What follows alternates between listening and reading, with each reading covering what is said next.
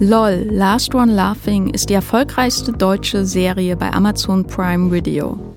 Jetzt läuft die vierte Staffel der Comedy Show und wir fragen uns, warum kann das Publikum davon nicht genug bekommen? Und können Deutsche wirklich lustig sein?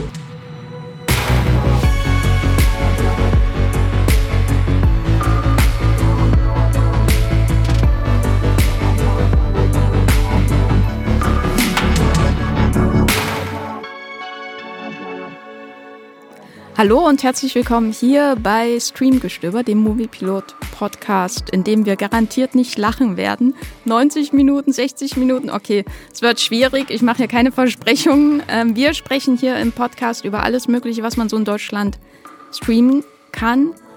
Und wenn man was zu lachen will, dann hat man, glaube ich, äh, eine große Auswahl. Wenn man was auf Deutsch zu lachen will, dann wird es schon schwieriger. Aber wo man meiner Meinung nach sehr gut aufgehoben ist, ist bei Amazon Prime und zwar bei der Serie slash Show LOL, Last One Laughing. Ich persönlich, mein Name ist Jenny Jecke und ich bin Redakteurin bei Movieplot, schaue das sehr gerne und damit ich hier im Podcast nicht ganz allein darüber rede, wie andere Menschen versuchen, nicht zu lachen, bin ich mit Movieplot-Redakteur Patrick Reinbold hier zusammengekommen. Patrick, wie geht's? Äh, was glaubst du, wie lange du bei LOL durchhalten würdest, bis du lachst?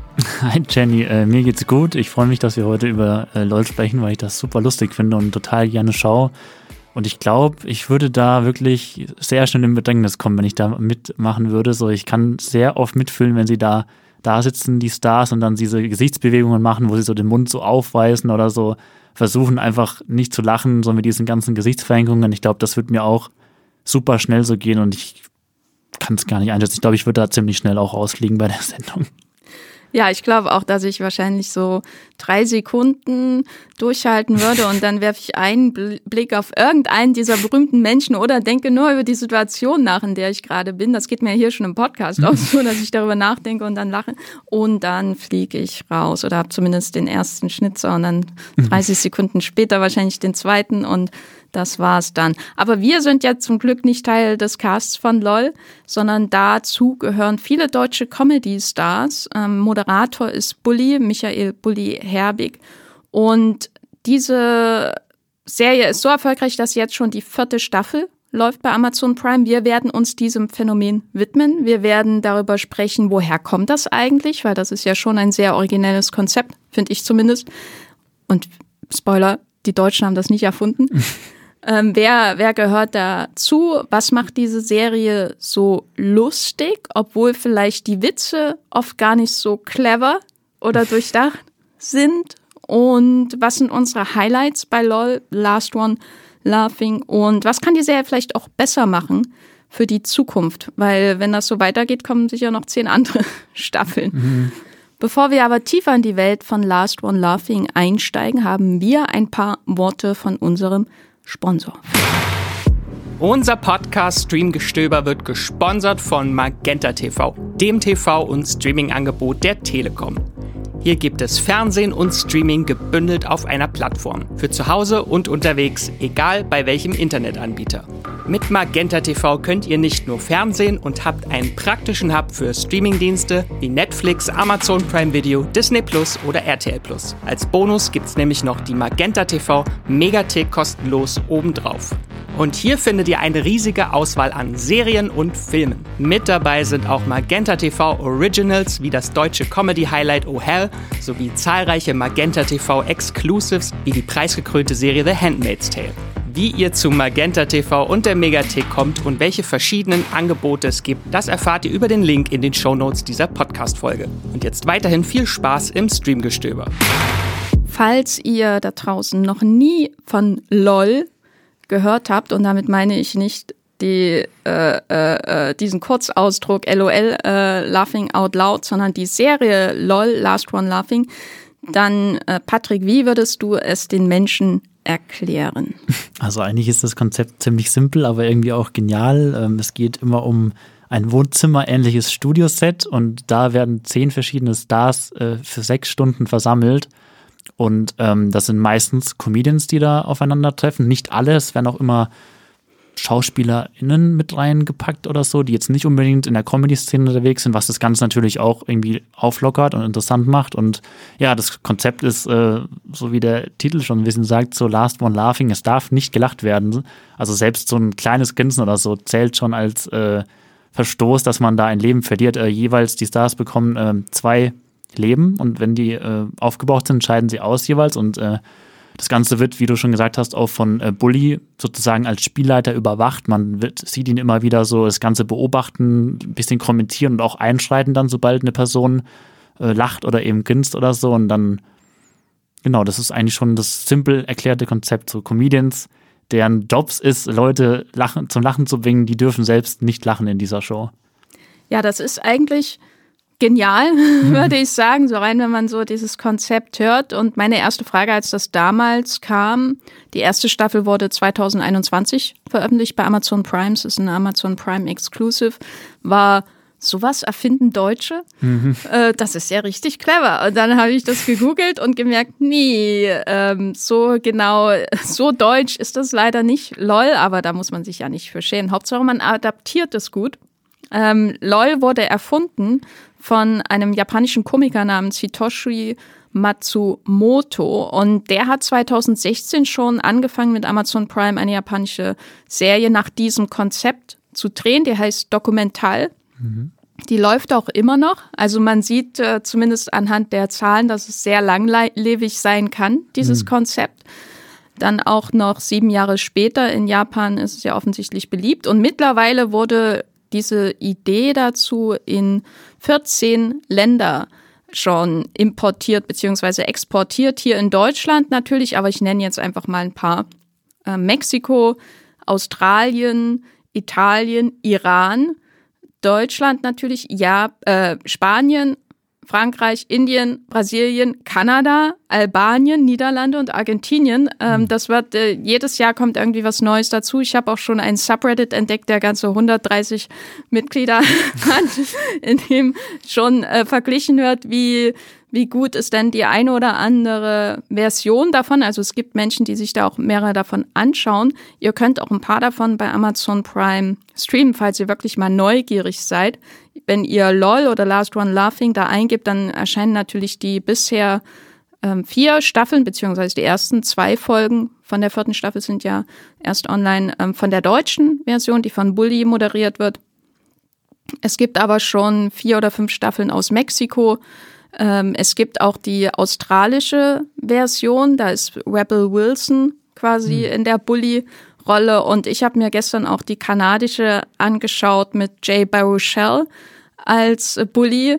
Und das ist äh, ganz weird. Aber über die Unterschiede können wir vielleicht noch an einer anderen Stelle sprechen, ähm, das zu sehen. Wir sind ja jetzt hier bei der Deutschen und ich muss sagen, das ist auch die lustigste, die ich bisher gesehen okay. habe, obwohl ich mit den Comedians oft gar nicht, wenn ich den Namen lese, so viel anfangen kann. Das geht ähm, aus ganz ja auseinander, würde ich sagen, von Person zu Person. Aber Patrick, wie ging es dir denn damals, als du zum ersten Mal LOL gesehen hast? Was waren deine Erwartungen und wurden die irgendwie unterwandert? Und was war dein, dein Eindruck dann davon? Also ich fand es auch spannend, einfach als es damals vorgestellt wurde, das Konzept und angekündigt wurde. Ich glaube, es ging mir da so wie vielen, dass ich da vor allem über die Nostalgie auch eingestiegen bin, weil da viele Namen und Gesichter dabei sind, die ich noch von früher kenne, so ich sag mal aus dem deutschen Comedy-Bereich im Fernsehen der späten 90er für Nullerjahr oder so, Wochenshow und solche Sachen. Da sind Switch. Switch natürlich auch und dann später Switch Reloaded.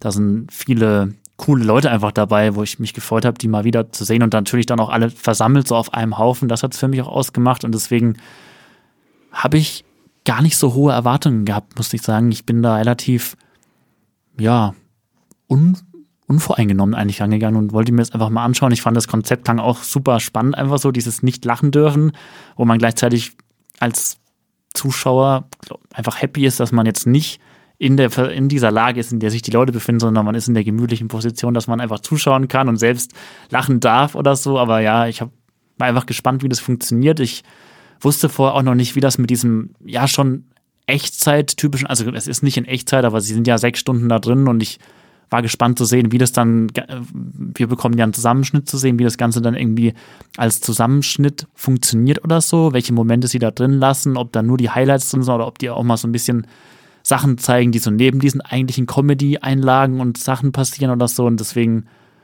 war ich dann schon ziemlich ja, positiv angetan, als ich mir dann die erste Staffel angeschaut habe, weil das schon für mich auf verschiedenen Ebenen funktioniert hat. Gerade über dieses Prinzip, dass man eben Leute wieder sieht und da ist eigentlich für jeden bestimmt sind da Stars dabei, die man einfach schon so ein bisschen ins Herz geschlossen hat, bei denen man sich dann eben freut, die wiederzusehen. Aber es sind auch Überraschungen auf jeden Fall dabei von Sachen oder von, von Leuten, die man jetzt, glaube ich, nicht vielleicht so auf dem Schirm hatte, dass die teilweise dann auch so Comedy-Einlagen bringen oder improvisierte Sachen, bei denen man überrascht ist auch, was sie teilweise für coole Ideen haben oder sowas. Und ja, auch einfach das Konzept an sich, dass da spontan sehr überraschende Sachen einfach passieren, die, die das Ganze auflockern neben diesen eigentlichen Comedy-Einlagen. Ich weiß nicht, wie ging es dir damals so, Jenny? Also ich äh, war da ganz neugierig, weil das, weil ich einerseits ein großer Fan von Comedy bin. Äh, das klingt irgendwie wie, ja, wir alle lachen ja gern, aber äh, ich bin an, weiß nicht, amerikanischen Stand-ups interessiert und wie funktioniert das und guck dann auch immer so ein bisschen auf Deutschland, so dieses Stiefkind des Humors hat man ja manchmal das Gefühl und war erstmal so gespannt, mit, ja, welche Comedians fahren die denn da jetzt auf? Sind da neue dabei, die ich entdecken kann? Und andererseits, ist das jetzt Big Brother mit lustigen Menschen, die nicht lustig sein dürfen, aber alle dann lustig sind, um die anderen rauszukegeln? Sozusagen, also einerseits Sozialexperiment und andererseits einfach so ein persönliches Interesse. Und mein erster Blick dann auf die Besetzung war erstmal irgendwie enttäuscht, weil ich, ich gehöre auch zu dieser Generation, die in den 90ern aufgewachsen ist, ähm, insbesondere mit Wochenshow und Switch Reloaded. Und ich habe auch in den frühen 2000ern, als ich noch bei meinen Eltern gewohnt habe, auch noch relativ viel Fernsehen geschaut. Und das wurde dann aber immer weniger. So und dann bist du irgendwann so raus, oder zumindest ging es mir so, aus diesem täglichen Fernsehschauen und äh, machst andere Sachen, vor allem natürlich dann im Internet, so äh, konsumierst andere Dinge und dann schaust du irgendwie zehn Jahre später eine Amazon Prime Exclusive Serie und dann liest du, aha, Kurt Krömer, Rick Cavanian, Wiegald Boning auf äh, äh, RTL Samstag Nacht Fame, Mirko Nonchev, hm. ähm, Anke Engelke, Caroline Kebekos ist, glaube ich, eher noch eine jüngere Generation. Und so, und da dachte ich dann, hä, hat sich nichts verändert? Warum kenne ich die alle? Ist das nicht ein schlechtes Zeichen, wenn ich die alle kenne? Aber als ich es dann geschaut habe, kam bei mir eben diese von dir erwähnte Nostalgie auf. Also, weil ich zum Beispiel auch ähm, wirklich ein außerordentlich großer Fan von Anke Engelke bin. Mhm. Ähm, früher, als wir bei der Berlinale als Presse immer Tickets jeden Tag morgens um acht holen mussten, also physische Tickets, heute geht das alles über online, da stand sie immer jeden Morgen in dieser Presseschlange da. Und ich dachte immer, du bist zwei Meter von Anke Enke entfernt. Du wirst sie niemals ansprechen, aber das ist so cool, äh, um nochmal zu zeigen, was äh, ich von ihr halte. Ähm, und das kam dann in der zweiten Staffel ähm, noch, noch viel stärker auf mich zu, als dann, oder ja, in der zweiten Staffel Bastian Pastewka noch mhm. dabei ist. Ich, und ich habe natürlich Pastewka auch zu Hause rumstehen, die Serie, und ähm, ist ja auch Wochenshow Ex-Kader. Ähm, ja, und da hat es mich dann schon irgendwie wieder gekriegt. Aber ich muss sagen, ich glaube, der Moment, wo ich wirklich wusste, dass das wird was Besonderes, war als ähm, Teddy äh, Teklebran in der ersten Folge oder so dann auftaucht, weil den kannte ich vorher nur von Twitter mhm. und habe noch nie ein Video von ihm gesehen. Er ist, glaube ich, überwiegend über YouTube auch berühmt geworden, hatte auf jeden Fall einen größeren Kanal. Und er kam dann da rein und hat so, glaube ich, einfach so alle verwirrt mit dem, was er tut. Wie, wie ging dir das? Ja, mir ging es auch so. Ich war auch vorher kein großer Fan von ihm. Ich kannte dieses Teddy-Comedy, was er gemacht hat. Das ging im Freundeskreis teilweise rum. Da waren die Clips von ihm oder manche Videos schon so ein bisschen kultig auch. Und er selbst so, seine ganze Art wurde oft auch gern nachgemacht oder so, habe ich mitbekommen, aber ich habe mich gar nicht so viel mit ihm beschäftigt. Und ich muss auch sagen, in dieser ersten Staffel von LOL ist er für mich auch eins der Comedy-Highlights gewesen. Er macht solche Gaga-Einlagen da, die waren so witzig, auch von dieser, ja, wie du schon gesagt hast, dass er die Leute da auch wirklich kalt erwischt hat teilweise und da so frontal fast schon nach vorne gepescht ist, was diese Einlagen anging. Und ich, ich fand es auch total witzig. Also deswegen hat er mich da auch mit, mit am meisten überrascht und war eins der Highlights auf jeden Fall. Ja, ich habe dann das Gefühl, in den richtig guten Staffeln kommt irgendwie immer so jemand Unberechenbares rein. Ich habe auch das Gefühl, dass Max Giermann, ähm, da der, der ist ja sowieso der King Mhm. äh, von solchen Sachen. Ich glaube, der macht jetzt nicht die unberechenbarsten Humorattacken oder so, aber es ist ja, glaube ich, in der ersten Staffel, wo er sich die Haare abrasiert. Und das ist der, also das ist so ein Moment, wo ich, wo für mich auch so noch ein weiteres Element reinkommt, nämlich, das ist ja natürlich alles Unterhaltung, aber das ist dann auch so eine Psychodynamik, die sich da entwickelt, wenn die, wenn du merkst, manche Leute wollen das wirklich gewinnen. Ja. Erinnerst du dich da auch oder fühlst du dich da auch manchmal an Big Brother oder so erinnert? Weil du, weiß ich, schaust zumindest mehr Reality-TV als ich. Ja, also dieser Big Brother oder Promi Big Brother äh, Faktor, der kommt da schon ein bisschen durch. Ähm, ich glaube, wenn wir später noch ein bisschen drüber sprechen, was man an der Show noch verbessern könnte oder verändern würde, dann würde ich da noch ein bisschen genauer drauf eingehen, weil manchmal fehlt mir das ein bisschen, dass noch mehr so Reality-Faktor reinkommt, dass auch noch mehr so eine, ja, un, ja, eine, eine Ebene reinkommt, die man nicht einschätzen kann, die so unberechenbar ist irgendwie. Das fehlt mir manchmal ein bisschen, weil, weil ich halt manchmal denke, okay, ich sehe jetzt so einen Zusammenschnitt, das ist so ein bisschen eben schon getrimmt worden oder da sind Momente auch vielleicht rausgenommen worden, die entweder einfach langweilig waren, aber die vielleicht trotzdem irgendwie Mehrwert geboten hätten oder so. Deswegen fehlt mir manchmal noch ein bisschen mehr diese ja improvisierte, spontane, unberechenbare Reality-Ebene. Aber es gibt schon auch in den Folgen, die jetzt oder Staffeln, die, die es jetzt online gibt, gibt es schon solche Momente, die mich da dann erinnert haben. Ich kann mich vor allem an die dritte Staffel erinnern mit äh, Christoph Meyer Herbst. Da gab es so einen Moment, wo das sehr gekippt ist, auch wo dieses Comedy-Format fast schon in so eine Dschungelcamp-ähnliche psychopathische Richtung fast schon gedriftet ist, weil da ähm, Christoph Meyer Herbst super aggressiv fast schon auch Michelle Hunziker die ganze Zeit angegangen ist und sie praktisch sich wie so ein Opfer da rausgepickt hat und sie persönlich auch immer so im One-on-One sozusagen flankiert hat oder so und das war unangenehm fast schon anzuschauen, weil man ja vorher Christoph Meyer Herbst auch so als fiesen Stromberg vor allem kannte. Also ich bin auch großer Fan von ihm in der Rolle, aber ich dachte manchmal auch so, okay, ist das jetzt so eine fiese Art, die er da irgendwie spielt oder ist das so einfach seine Kampfgeist-Ausstrahlung, die da rauskommt oder so? Ist das eine Seite, die er bewusst da irgendwie auffährt oder ist es unbewusst so und man erfährt da vielleicht mehr über ihn privat, als man eigentlich will oder so? Und das fand ich eine ganz spannende Ebene, die da reingekommen ist und das hat jetzt nicht jede Folge oder so, aber das sind so Momente, die für mich eben die Show nochmal so super machen, über diese offensichtlichen Gag-Momente oder einfach lustigen Szenen hinaus, dass es nochmal diesen Faktor von so einem sozialen Experiment einfach bekommt, so auf einer fast schon Metaebene, würde ich sagen.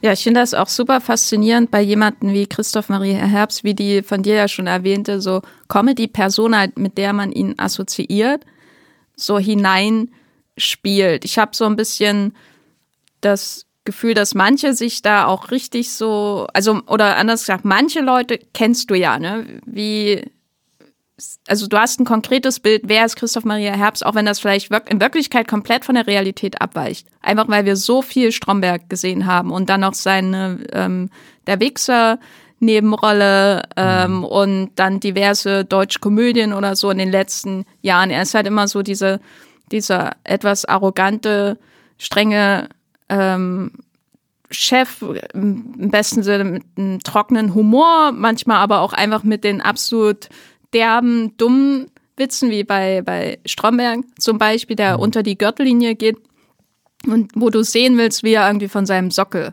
auch fällt. Und ihn dann so zu sehen, wie er genau dieser Rolle entspricht, mhm. ist hoch faszinierend. Ähm, ich finde, sowas braucht man auch immer, vielleicht nicht in der Extremität, aber zum Beispiel in der neuen Staffel, in der vierten, von der ja, glaube ich, zwei Folgen schon online sind, ähm, da habe ich mich bei Kurt Krömer an diese, mhm. diese Dynamik erinnert gefühlt, weil er sich ja sofort äh, den Joko genau. aussucht und der Joko ja, ja auch so einen hochemotionalen Ausdruck hat in seinem Gesicht, ne? Und man, er ihm dann immer hinterherläuft mit seinen dummen Witzen, die ich persönlich gar nicht lustig fand, aber durch diese Kombination ist das dann so extrem und äh, wie die auch alle den Elten quälen in ja. der neuen Staffel. Also diese, die, du hast diese Leute, die dann voll dem Bild, was du von ihnen hast, entsprechen. Und dann hast du jemanden wie Max Giermann, wo, wo ich zum Beispiel gar nicht sagen könnte vorher, wer ist Max Giermann? Also ich kenne natürlich sein Kinski, ich kenne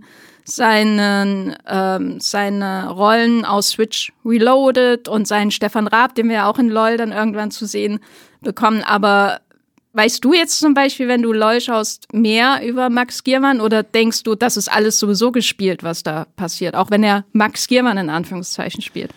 Also ich habe jetzt nicht das Gefühl, dass ich ihn super privat da kennenlerne, weil er wirklich schon auch dieses Multitalent ist, was da immer wieder zum Einsatz kommt, ob es jetzt durch seine eigenen Einlagen ist, die er da abfeuert, oder er wird ja auch manchmal wie so eine Geheimwaffe da nochmal da reingeschickt, wenn er eigentlich schon längst draußen ist oder so. Der ist dann auch mal als Gast in der Staffel dabei, in der er gar kein Kandidat ist. Aber es gibt schon auch diese schönen Momente, finde ich, wenn es darum geht, dass er so ein bisschen in die Bedulie kommt und nicht lachen will oder so, wo man schon auch merkt, so, was er für eine, für eine Art hat oder so und auch dieses, ja, die, die, dieses aufs Korn genommen werden oder so, da, da gerät er schon immer mal ein Bedrängnis, was ich schon auch sehr sympathisch fand und menschlich. So, man merkt, der ist so ein, so ein super Comedy-Talent, aber er ist eben auch sehr menschlich, so in der Art, wie er auch einfach da leicht äh, einfach zum Lachen gebracht werden kann oder auch sehr am Schwimmen ist. Da merkt man schon richtig, wo er danach Luft trinkt und richtig auch so wieder diesen Mund, dieses, diesen Mund so weit aufmachen. Das machen sie oft so als, als Mittel, um, um dieses Lachen oder Grinsen zu unterdrücken. Und da kommt er immer wieder in so Situationen, die auch sehr, sehr witzig und sympathisch einfach sind mit ihm.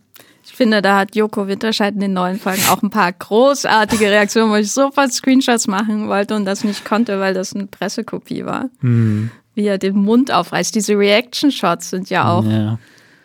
ein Traum. Ja, die nehmen schon so viel Raum teilweise ein wie die anderen Szenen auch, weil es da so viele Variationen von gibt und die, die einzelnen Stars die haben da immer so ein spezielles Muster, das sie sich da aussuchen. Joko meint es ja auch kurz im Interview, dass er sich das auch angeschaut hat und dachte so, was bringt das denn, wenn man, wenn man das macht? Aber wenn man es selber ausprobiert, hat er gemeint, ist es die super Taktik eigentlich, um das zu vermeiden, dass man lachen muss. Und deswegen, ja, zieht er das da auch extrem, extrem durch, weil er auch jemand ist, da merkt man schon, er ist super anfällig. Er verliert ja auch ähnlich wie Klaas, glaube ich, in der dritten Staffel super früh dann äh, schon sein erstes Leben sozusagen und ist dann schon so dieser Wackelkandidat, was ich interessant finde, weil man wusste eben vorher schon, dass Joko und Klaas ja zum Beispiel zusammen immer dieses Aushalten, nicht Lachen-Format gemacht haben, wo sie eigentlich super geschult sind darin, aber dann in, in, in, in dem LOL-Format, so sind sie eigentlich beides so Kandidaten, die super anfällig waren, so früh schon auszuscheiden oder so. Deswegen finde ich das auch immer ganz witzig zu sehen bei den beiden.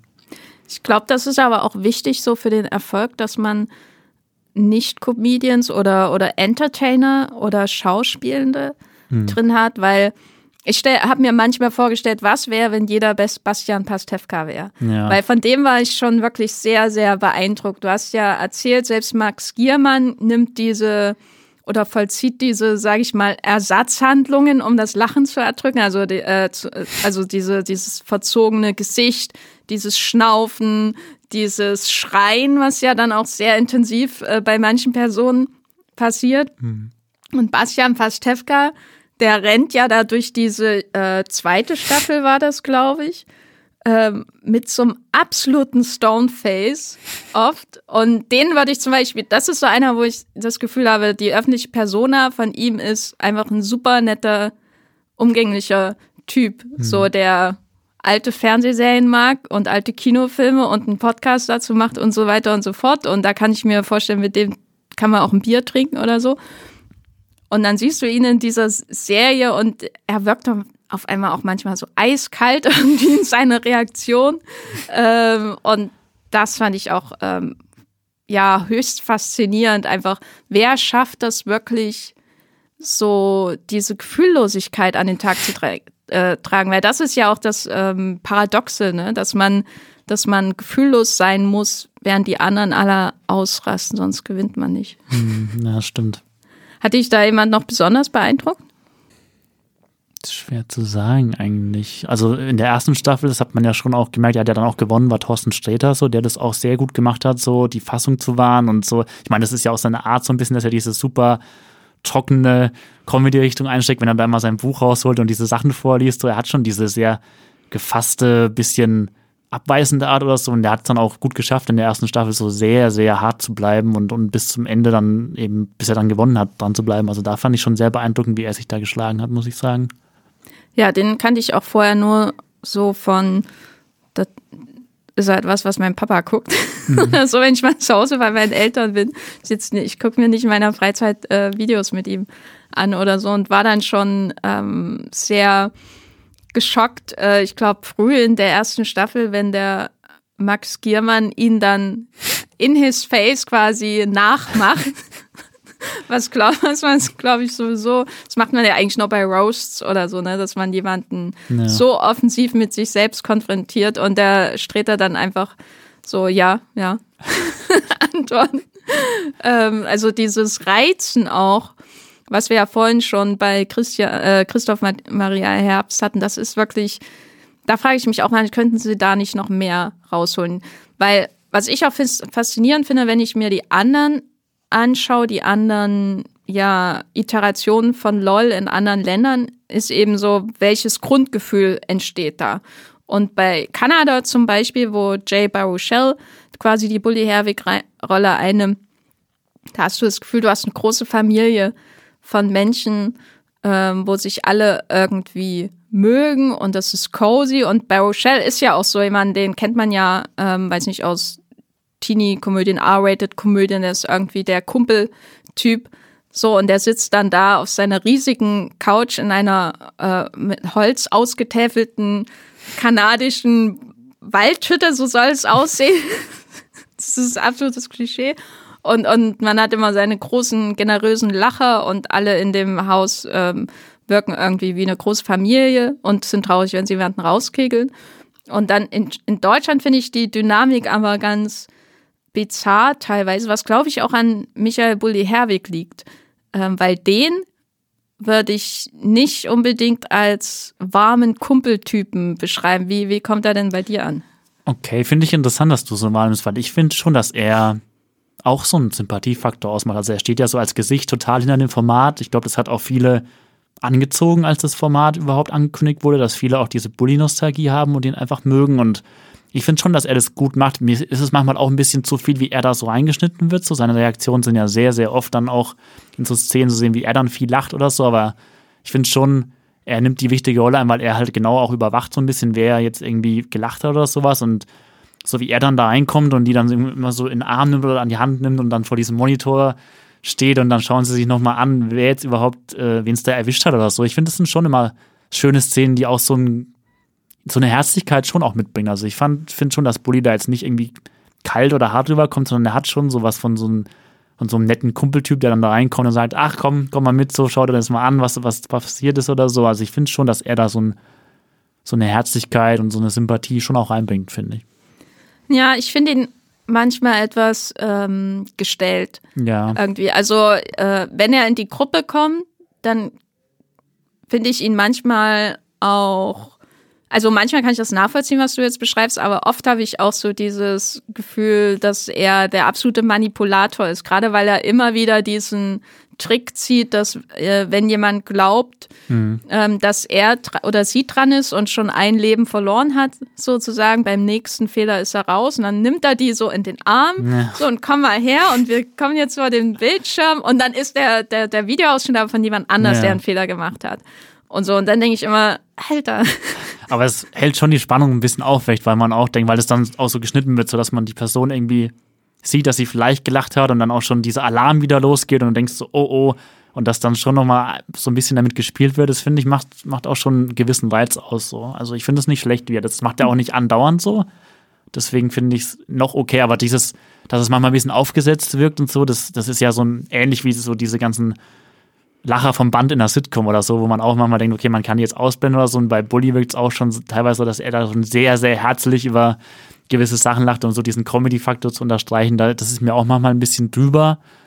Aber sonst ähm, finde ich, ist er schon auch eine wichtige Konstante in dieser Show, die, wo ich mich immer wieder freue, auch dass er so durch dieses Format da führt, muss ich schon sagen. Ja, ich meine, den sadistischen Spielleiter braucht man natürlich. Ja. den nehme ich ihm ab.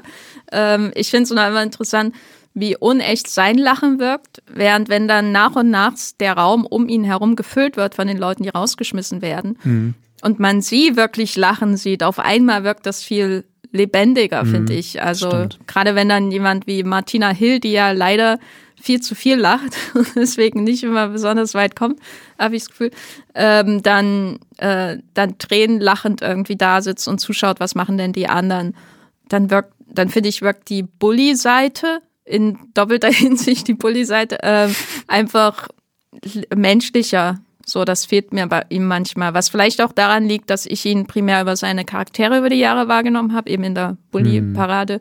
während mir Bully als Mensch immer wie ein etwas gekünstelter Moderator erschien. Er hatte ja, glaube ich, auch mal so eine Show mit Rick Cavanian, wo sie immer Sketche angekündigt haben von einem Publikum. Mhm. Und das hat für mich damals schon nicht so richtig ja. gefunzt.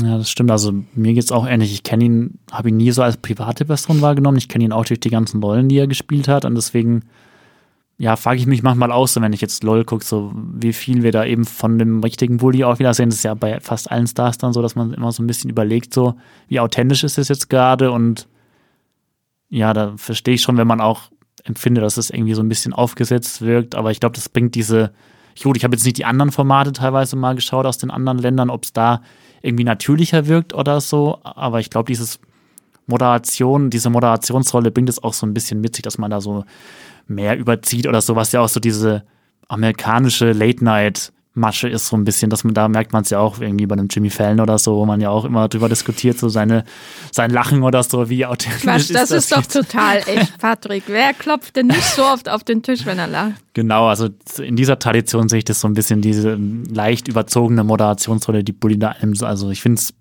nicht bis zu einem Grad, also bisher noch nicht so störend, muss ich sagen. Für mich funktioniert das noch so, dass er so diese Dompteurrolle, kann man fast schon sagen, da einnimmt irgendwie. Nun kommen wir mal zum Humor, weil nichts ist lustiger als Witze zu erklären. ähm, wir haben ja quasi so ganz verschiedene Humorarten, die hier aufeinander prallen, wenn die Leute versuchen, sich gegenseitig ähm, ja zum Lachen zu bringen. Fangen wir mal an bei Menschen bringen ihr Material mit, was sie schon tausendmal auf der Bühne gemacht haben. Da bin ich, komme ich dran äh, drauf, weil ich gerade die Castliste von der dritten Staffel angeschaut habe und da war Olaf Schubert zum Beispiel dabei, der ähm, mir vorkam, als hätte er ab und zu sein Bühnenmaterial eingebracht. Wie geht es dir denn? Ist das was, wo du oder was du annimmst, so, weil das ist ja eigentlich das Künstlichste, was man machen kann. Mhm. Wenn die Leute mit ihrem vorbereiteten Bühnenmaterial kommen, der, der Max Giermann, der kommt dann eben als Baum oder was weiß ich. Das ist das, wenn sie auf den Gong schlagen sozusagen. Mhm. Und ich glaube, viele von denen haben das vorher vorbereitet. Ich glaube, Moritz Bleibtreu in der neuesten Staffel hat das offensichtlich auch vorbereitet, aber nicht genug mit seinem endlos Gelaber, was er da abzieht. Ähm, was hältst du von diesem Aspekt äh, von LOL? Ähm, ich finde, es gehört schon ein Stück weit dazu. Also ich finde es auch interessant, die verschiedenen Stand-up-Nummern zu sehen. Bei mir ist es natürlich, hängt es schon davon ab, so wie viel Sympathie ich jetzt der Person gegen, entgegenbringe oder wie, wie sehr ich den Humor mag. So, es gibt dann auch Personen, die ich einfach nicht so lustig finde, so wie du auch schon erwähnt hast, so ein Thorsten Sträter. Ich fand den vor LOL nicht wirklich lustig und das ist so ein Humor, der jetzt meinen auch nicht wirklich trifft, aber dann teilweise durch die diese ja, Reaktionsszenen, die dann eingestreut werden, so welche Wirkung er da auch entfaltet und wie die anderen dann wieder kämpfen müssen, so das, das bringt dann schon wieder, das wertet auch dann gewisse Stand-up-Nummern auch auf, so weil du dann, klar, du hast normalerweise oft dann irgendwie ein Publikum, das dann dabei sitzt oder so, aber dass du das in diesem Rahmen siehst, so mit diesen anderen Comedians, wie da die, die Gags sich teilweise entfalten oder manchmal auch einfach nicht so funktionieren und es einfach durch die Situation dann wieder absurd wird. Dadurch finde ich es teilweise schon cool gemacht, aber es hängt für mich dann eben schon damit zusammen, ähm, welche Person da jetzt ihr Stand-up ausbreitet. So, ich finde auch Olaf Schubert ist jetzt jemand,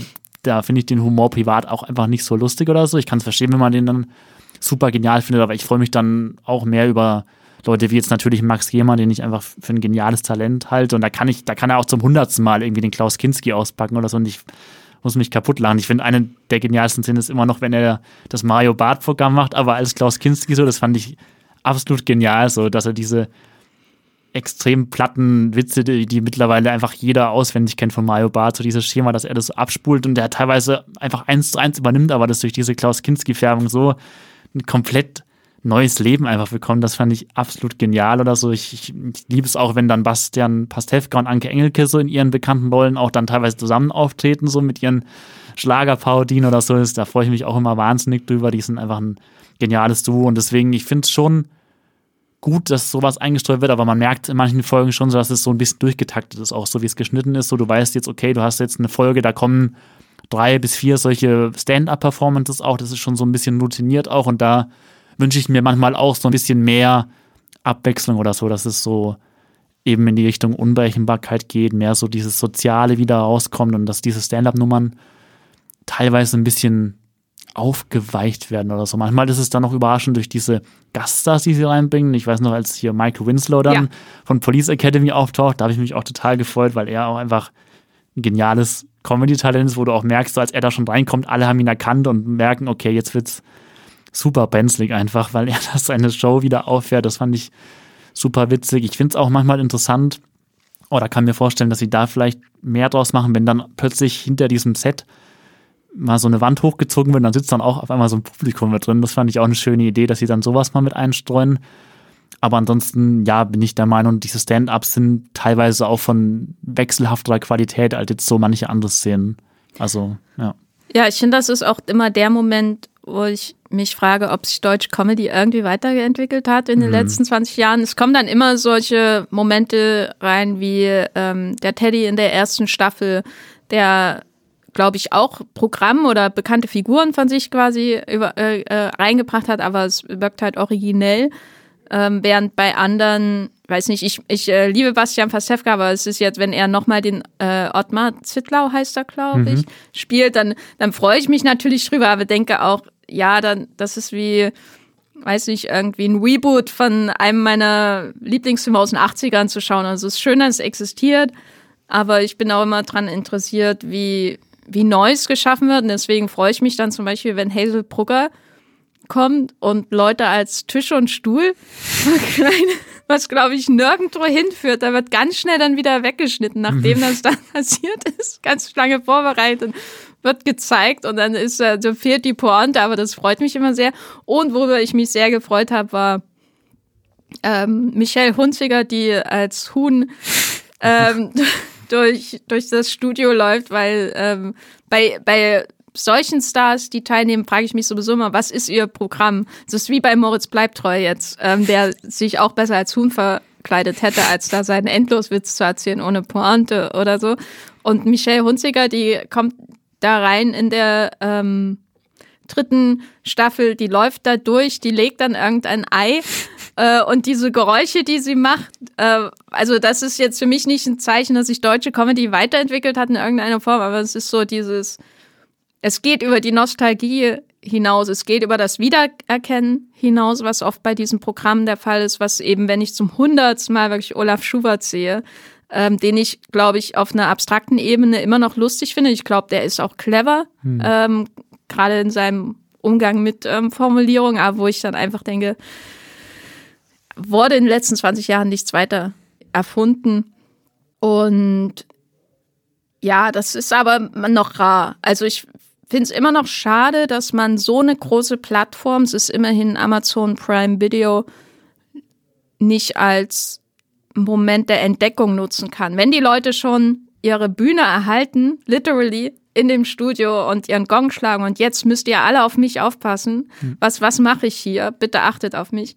Und dann hast du maximal, würde ich sagen, ein, ein oder eine jüngere äh, Comedian, dann da drin hast du nicht immer schade.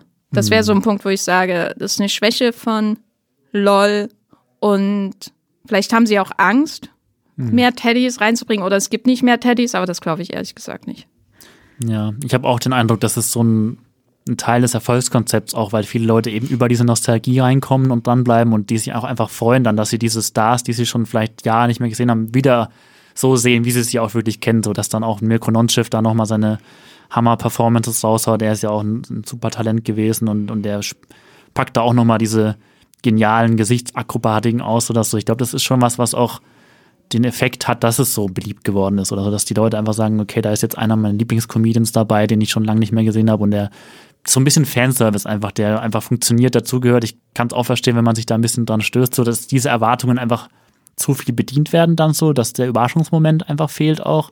Für mich war es auch so, wie du gesagt hast, dieser Michelle Hunziker Moment war einer der besten Momente von allen Staffeln einfach, weil man eben sich fragt, so was, was trägt sie jetzt an, an, an Comedy dazu bei, die ja eher eine Moderatorin einfach ist und dann diesen kompletten Gaga-Moment auszupacken. Sowas, davon lebt das Format für mich auch mehr. Oder dass ein Max Giermann, der bei dem man jedes, jeden, jede Comedy-Rolle teilweise schon kennt, dass er dann aber zwischendurch so eine Aktion bringt, wie sich den, den, den Schädel zu rasieren, so die Haare abzurasieren. Das ist dann sowas, das sind für mich die Highlight-Momente einfach auch dieses, dieses Formats und neben den Comedy-Performances oder Stand-up-Einlagen, die ich von den jeweiligen Favoriten dann irgendwie am meisten mag, so sind es diese, diese Überraschungsmomente dann auch einfach, die so absurd sind und, und witzig und abgefahren.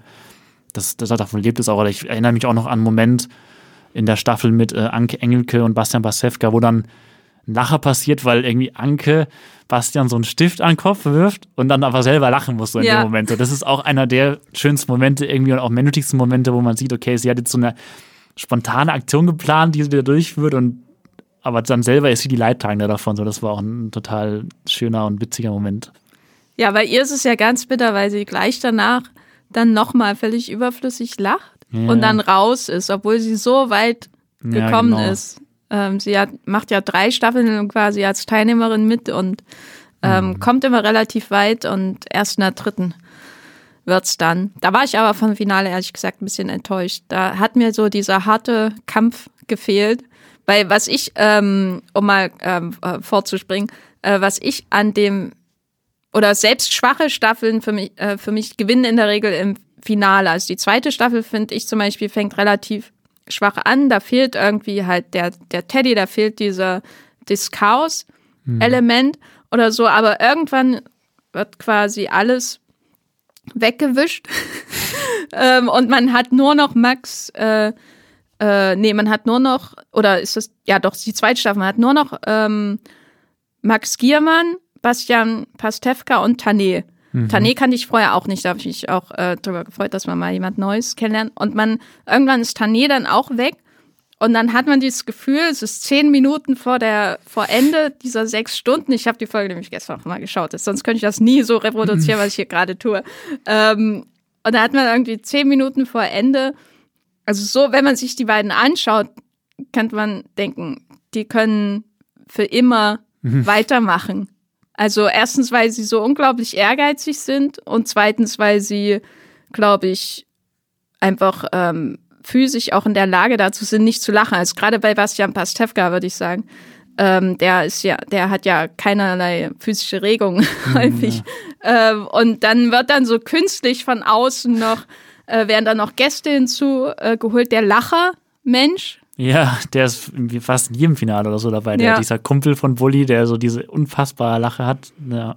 Aber das ist, stimmt schon im Finale, wenn sie da wirklich alles auf einmal um die, das ist wirklich so ein, so ein Dauerfeuer an irgendwelche Art von Gags oder so, das ist schon echt manchmal unfassbar eigentlich, was sie da nochmal auspacken. Das hat dann auch sowas von einem Sport ja. oder so, ne? Man merkt die Erschöpfung oder es wird gut gespielt, ich weiß es nicht. Das mhm. frage ich mich sowieso immer, wie werden da wirklich sech, sechs Stunden durchgezogen? Ja. Ähm, in anderen Versionen von anderen Ländern sieht man auch Toilettenpausen übrigens. Mhm, okay. ähm, fehlt hier leider. Ähm, aber ja, man hat diese Erschöpfung, man hat dieses, äh, diesen Willen, diesen eisernen Willen, der bei diesen Leuten durchscheint. Dieser Ehrgeiz, der ja auch immer irgendwas Echtes ist, ne? zwischen allen Figuren, die sie aufsetzen äh, in, als Comedians scheint dieser eiserne Ehrgeiz durch, mhm. das gewinnen zu wollen. Und deswegen wird die, hat die zweite Staffel auch so ein tolles Finale. Und bei der dritten Jahr habe ich mich sehr, sehr gefreut, dass äh, Anke Engelke gewinnt.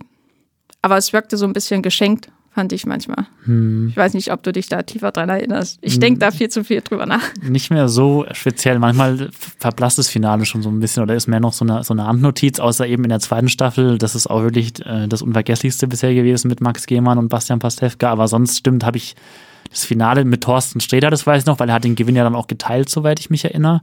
Das war ganz schön, aber das stimmt schon, da, da, da hängt es auch davon ab, wie, wie dann so nochmal so ein Feuerwerk im Finale einfach gezündet wird. Das kann dann nochmal einen, einen Eindruck von einer Staffel wirklich stark verändern auch.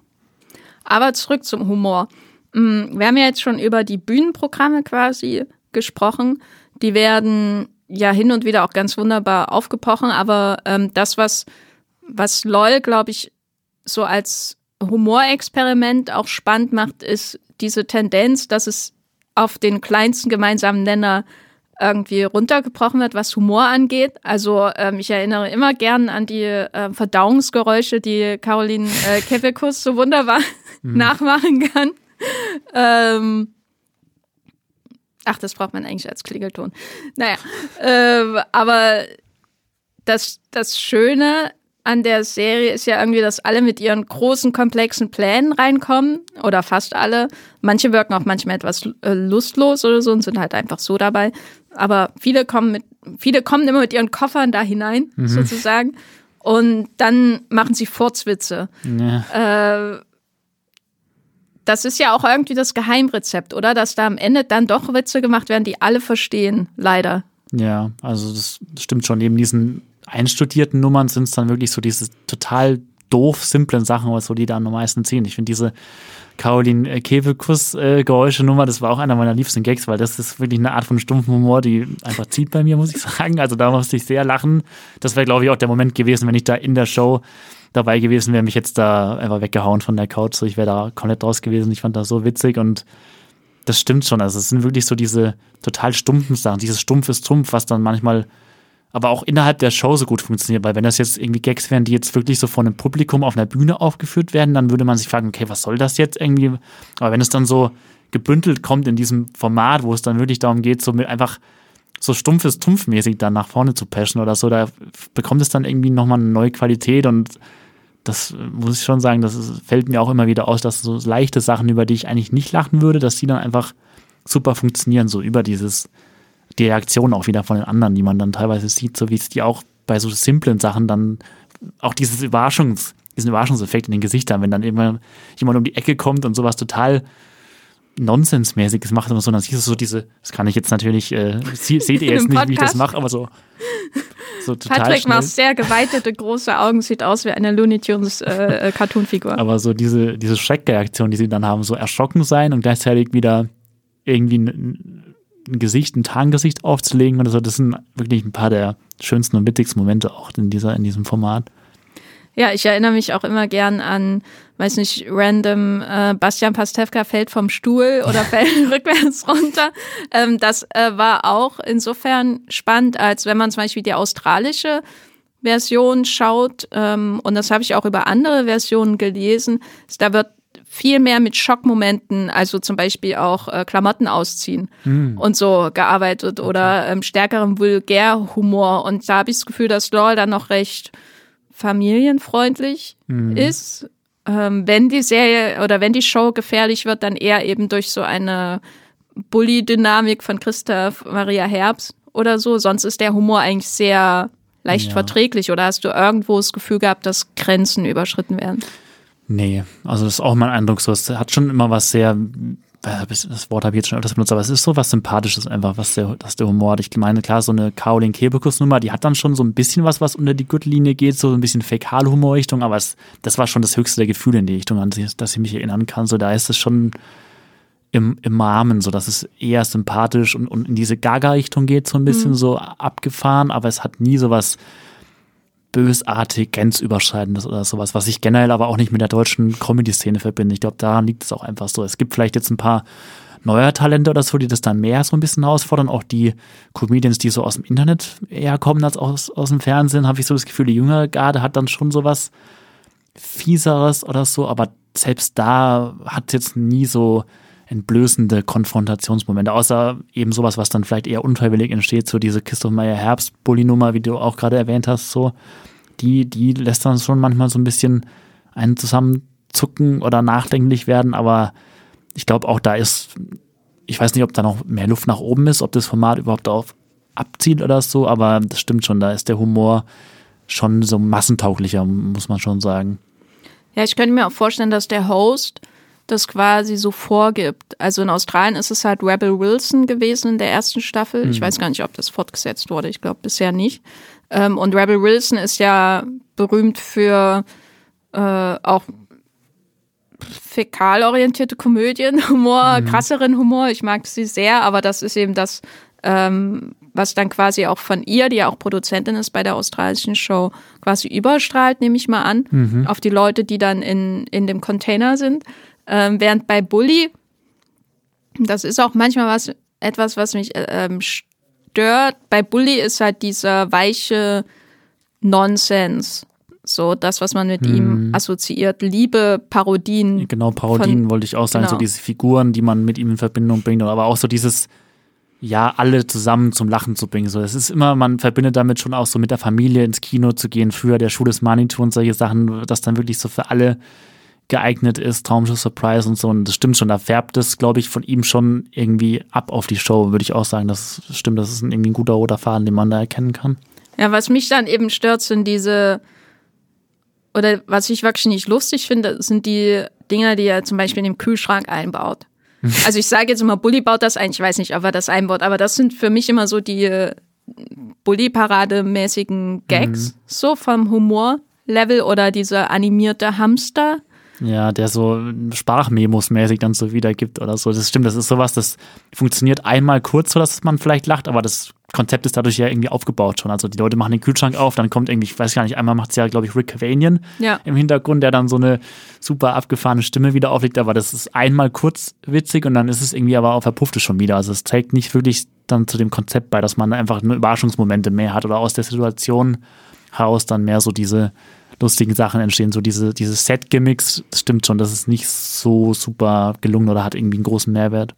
Ja, das ist eigentlich immer nur lustig, wenn die Leute irgendwie sagen, ich glaube, es gibt ein Zitat Richtung, ähm, weiß nicht, der Salat im Kühlschrank hat mich angemacht oder irgendwie sowas in der Art. Sowas finde ich dann lustig, wenn die Leute darauf reagieren. Hm. Aber oft schauen die irgendwie rein, haben ihr Steingesicht und machen die Tür zu und gut ist. Ja. Ähm, selbst Michael Winslow im Kühlschrank fand ich nicht so lustig wie Michael Winslow dann auf der Bühne, wenn er versucht irgendwie ähm, äh, äh, Max und Bastian quasi zur Verzweiflung zu treiben. Ja.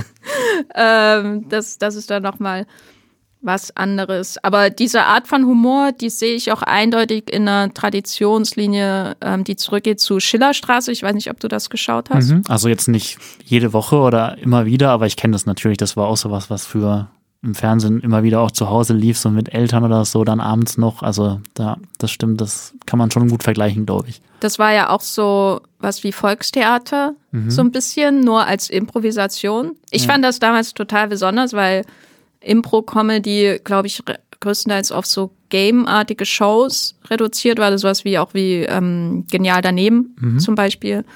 Ähm, und sonst gab es immer Sketches von variierender Qualität und sowas, eben wie die Switch und Switch Reloaded, Bully Parade, ähm, Lady Kracher, mhm. natürlich von Anke Engelke, Weibsbilder, was weiß ich. Und Schillerstraße war halt wirklich eine komplett improvisierte Show. Mhm. Äh, Cordula Strattmann, die ist ja jetzt auch in der vierten Staffel dabei. Mhm. Ähm, und da habe ich das Gefühl, dass das hier schon irgendwie weitergetragen wird. Das freut mich auch, dass so Impro-Humor halt drin ist. Das äh, sieht man, glaube ich, sonst selten im deutschen Fernsehen. Ja, ich wollte nur noch mal Schillerstraße erwähnen, äh, weil das weiß gar nicht, ob da überhaupt noch jemand drüber redet, ob das noch kommt, wiederkommt, keine Ahnung. Hm, ich glaube, das ist mittlerweile so ein bisschen in Vergessenheit geraten so, und wird vielleicht jetzt durch LOL wieder so reaktiviert, aber ich glaube auch, das war damals, gab es so einen Moment irgendwie, da war das ganz groß, hat das Nerv getroffen auch, weil ich, ich fand es auch cool. Ähm, das Konzept kannte man vorher so noch nicht im deutschen Fernsehen, das war was eigenes. Ich weiß gar nicht mehr, wie lang es dann lief. Ich glaube, es hat sich irgendwann auch ein bisschen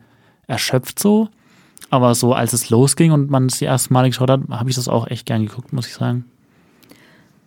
Ja, dann haben wir noch äh, oder wir haben ja schon ein paar Schwächen aufgezählt. Hast du noch was, was du sofort, wenn du die Kontrolle über das Geld bei Amazon Prime hättest, äh, ändern würdest an LOL, damit es dir besser gefällt? Ja, wir haben ja jetzt schon ein bisschen drüber gesprochen, über dieses Reality-TV.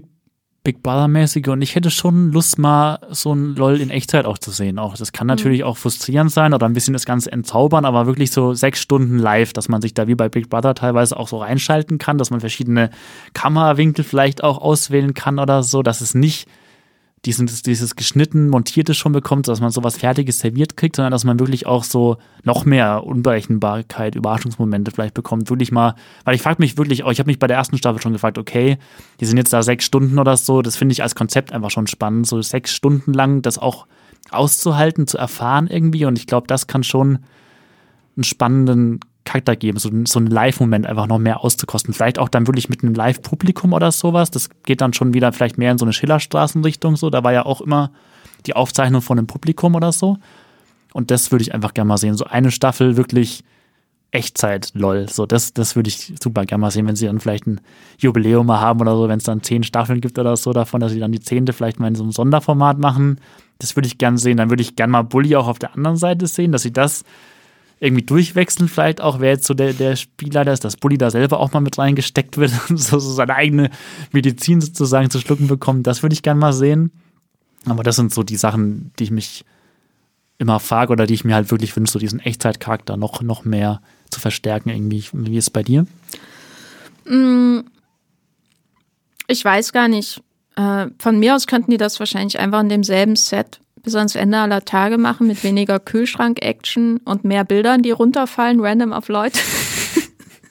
Darüber freue ich mich schon, wenn Dinge kaputt gehen und andere womöglich verletzen. Nein, ähm, ich würde mich nur, mir nur wünschen, wenn sie die Zusammensetzung der, der Teilnehmenden ein bisschen aufmischen würden, mhm. wenn sie sich vielleicht auch hier und da von den großen Namen etwas lösen würden, weil ich glaube, sonst kann es schon passieren, dass es sich abnutzt. Mhm. Einfach. So wie Schillerstraße sich ja auch abgenutzt hat, weil irgendwann hast du halt Cordula Stratmann und den Hohecker und so in diesem Setting schon mhm. 30 Mal gesehen und dann ist die schönste Impro vielleicht nicht mehr genug. Und das, die Zusammensetzung der Beteiligten ist, glaube ich, so essentiell. Die ist bisher schon sehr gut gelungen. Also man hat immer ähm, oder meistens jemand drin, den man für das leichte Opfer hält, zum Beispiel ähm, Palina Rodzinski mhm. ähm, oder eben Michelle Hunziger und die einem dann auch überraschen. Man hat die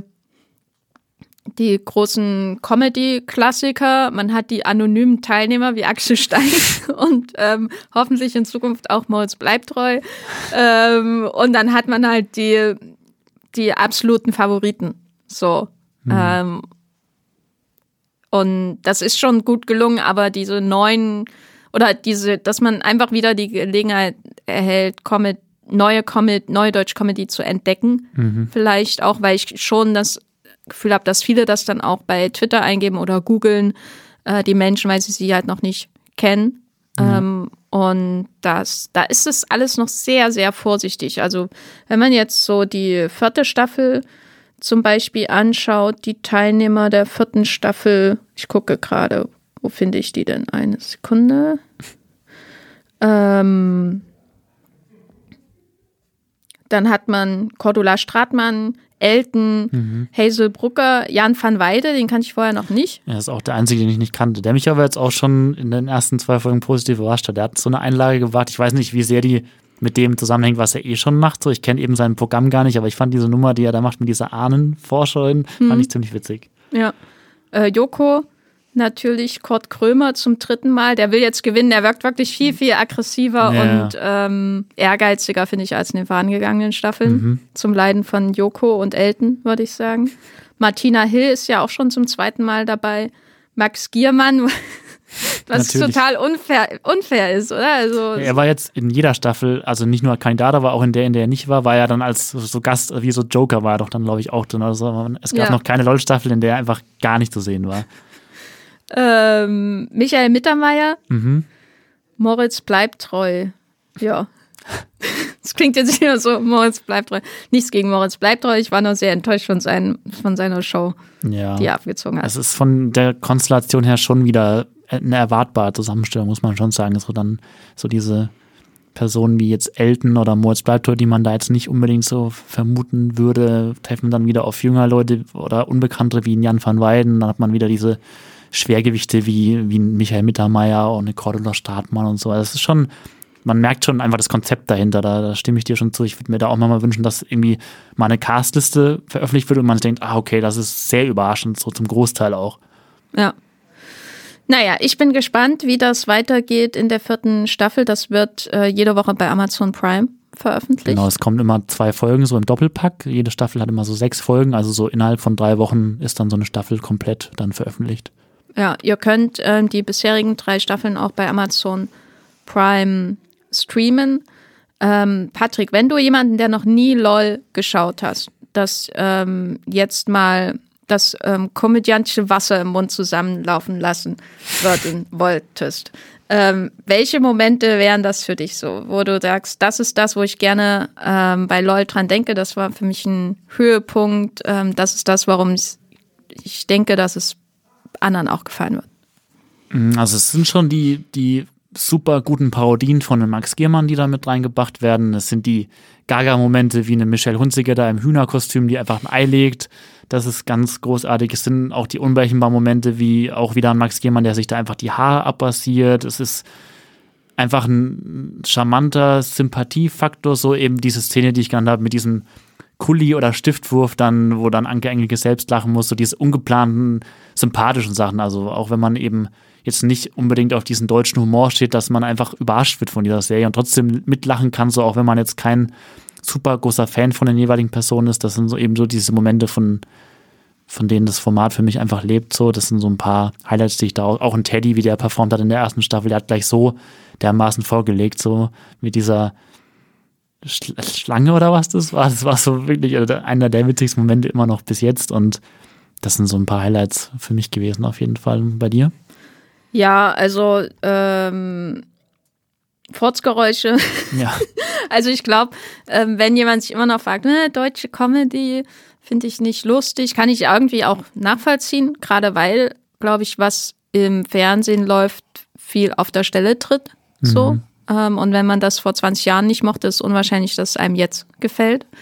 Ähm, aber was LOL, glaube ich, dahingehend wirklich auch für Leute spannend macht, die das nicht mögen oder die vielleicht auch gar nicht so große nostalgische, nostalgische Gefühle für die Wochenschau oder Switch Reloaded oder Switch haben, ist, dass es eben doch dann immer wieder auch wegkommt von den, dieser Idee, die Leute ziehen ihr Programm ab und versuchen deswegen andere zum Lachen zu oder damit andere zum Lachen zu bringen oder die Leute holen jetzt ihre olle Charakterkamelle aus, dem Koffer und ziehen das über und spielen jetzt zum hundertsten Mal in Ottmar Zittlau, nicht, nichts gegen Ottmar Zittlau, ähm, ist eben immer, dass es dann wieder so auf basale, einfache Affekte zurückgeht. Also auch ein bisschen Slapstick, da könnte von mir aus noch mehr hineingehen. Ich finde, da können noch viel mehr Möbel zu Bruch gehen oder Bierflaschen über den Schädel gezogen werden.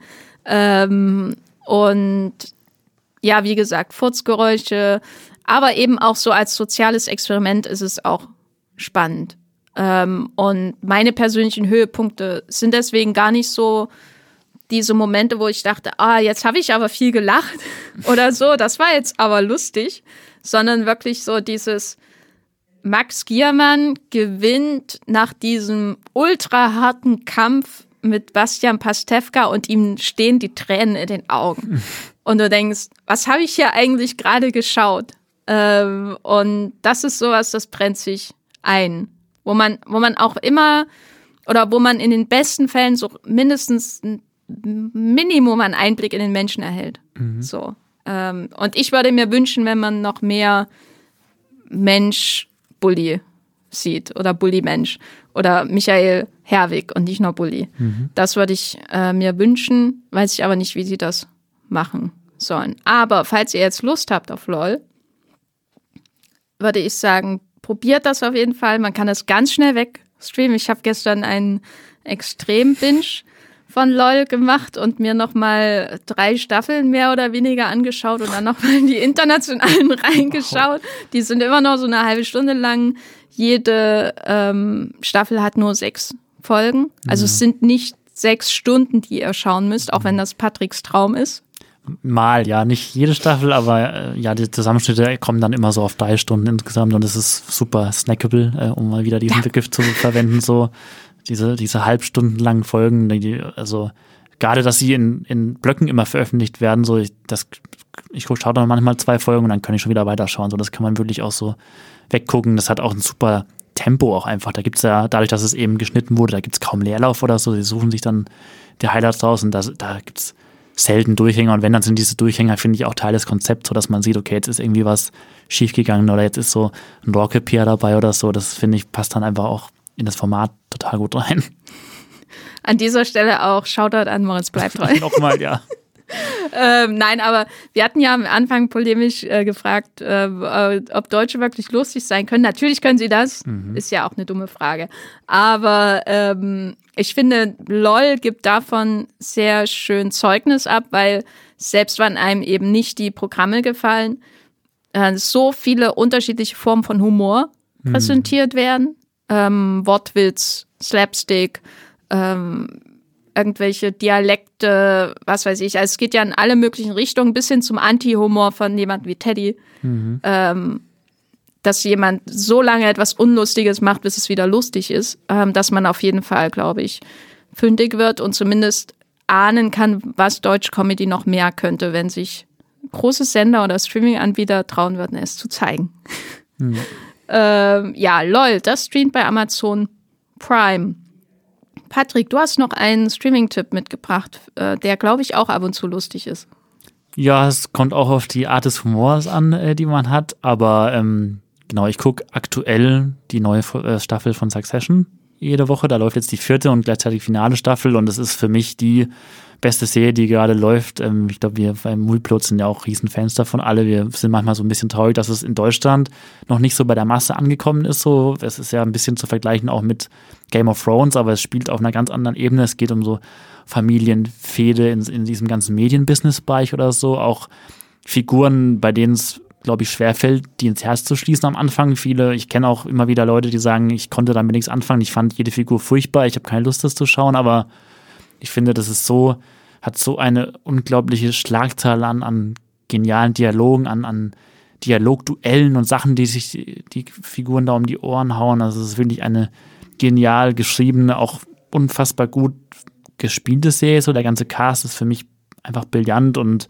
ich habe da die Staffeln auch, ich habe immer, ich war nicht von Anfang an dabei, ich habe es ein bisschen später erst entdeckt und habe dann die ersten drei Staffeln immer so am Stück gucken können. Das hat mir auch viel gegeben. Ich finde es gerade ein bisschen wieder gewöhnungsbedürftig, dass ich jede ähm, Woche nur eine Folge schauen kann. So, ich würde es wieder am liebsten so ein bisschen in großen Zügen eher gucken. Da gewinnt es für mich dann auch nochmal so an Intensität und Dichte irgendwie dazu. Aber generell kann ich nur jedem empfehlen, äh, Succession zu entdecken, zu gucken, äh, es lieben zu lernen und ja, ganz große Empfehlung dafür. Dem kann ich mich äh, nur anschließen, Succession. Äh, ich warte, bis alles ausgestrahlt ist und dann gucke ich es hintereinander ah, weg.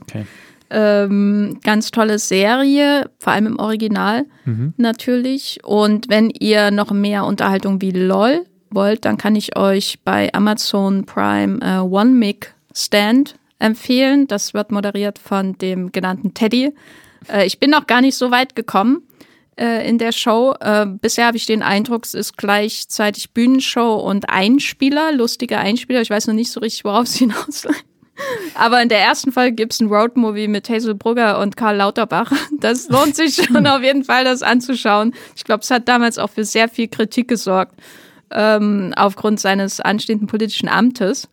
Ähm, mhm. aber schaut euch das mal an äh, und äh, überhaupt schaut euch YouTube-Videos mit Hazel Brugger an, die ist super lustig. Tut das. Ja, dem kann ich mich nur anschließen. Patrick, wo bist du im Internet zu finden? Ähm, ich schreibe ähm, auf Multpilot unter meinem Nickname Mr. Deepad und ansonsten findet ihr mich aber auch unter meinem realen Namen Patrick Reinbott unter anderem auf Twitter oder Instagram. Ja, ich bin auch bei Twitter als Jenny Jecke oder Gafferlein findet ihr mich da und bei Movieplot natürlich auch. Und äh, ja, findet ihr mich auch einfach unter dem Namen. Und ich habe noch einen Podcast mit dem Matthias Hopf, der hier auch häufig Gast ist bei Streamgestöber und der heißt Wollmilchcast. Und da reden wir aber nur über Filme, nichts als Filme, keine Serien. Ähm, der kommt auch jeden Montag, außer wenn er gerade nicht rauskommt. Und ja, wenn ihr noch mehr Streamgestöber-Folgen über deutsche Serien hören wollt, dann kann ich euch wirklich die Folge zu der Schwarm ans Herz legen, weil erstens war ich äh, Teil davon und fand die sehr, sehr unterhaltsam. Und selbst wenn ihr nicht der Schwarm geschaut habt, ähm, diese große ZDF-Eventserie, war es ZDF? Ich glaube schon ähm, oder ARD. Ich habe schon ZDF, wieder. ZDF, soweit ich weiß. ZDF, ne, ist immer schwer auseinanderzuhalten. Mm, macht, äh, lohnt es sich, glaube ich, die Folge zu hören, einfach weil ähm, es doch manchmal sehr absurd ist, was in der Serie passiert und wir darüber reden. Über viele, viele Meerestiere. Die ist auch erst ein paar Wochen alt, äh, die Folge zu Der Schwarm.